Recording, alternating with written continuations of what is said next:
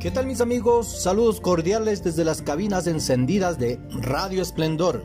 Soy su amigo Franklin Coronel.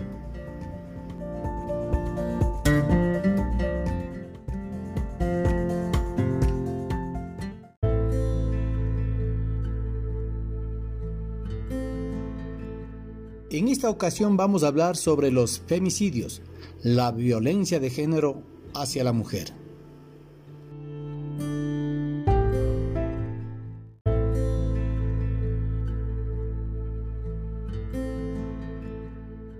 La violencia de género constituye una de las causas principales que conlleva el delito de femicidio.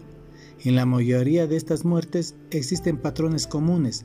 Las mujeres asesinadas ya fueron víctimas de celos, agresión sexual, maltrato físico y psicológico, quienes por una parte decidieron denunciar estos hechos teniendo a su favor diversas medidas de protección, mientras que otras mujeres decidieron creer en el arrepentimiento de sus agresores viviendo un periodo de tranquilidad momentáneo generado por un círculo de violencia cuya consecuencia desencadenó en la muerte.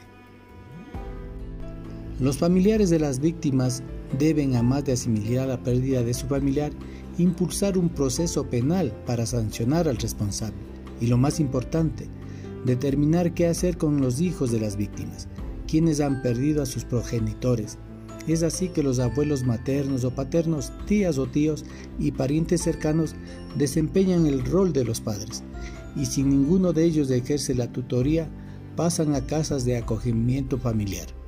Por otro lado, las niñas, niños o adolescentes al quedar huérfanos necesitan una pensión alimenticia para poder subsistir.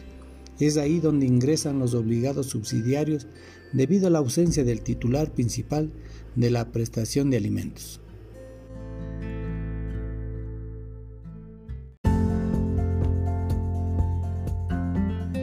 Será hasta una próxima, mis amigos, aquí en su Radio Esplendor, la radio en línea que le mantiene 100% informado.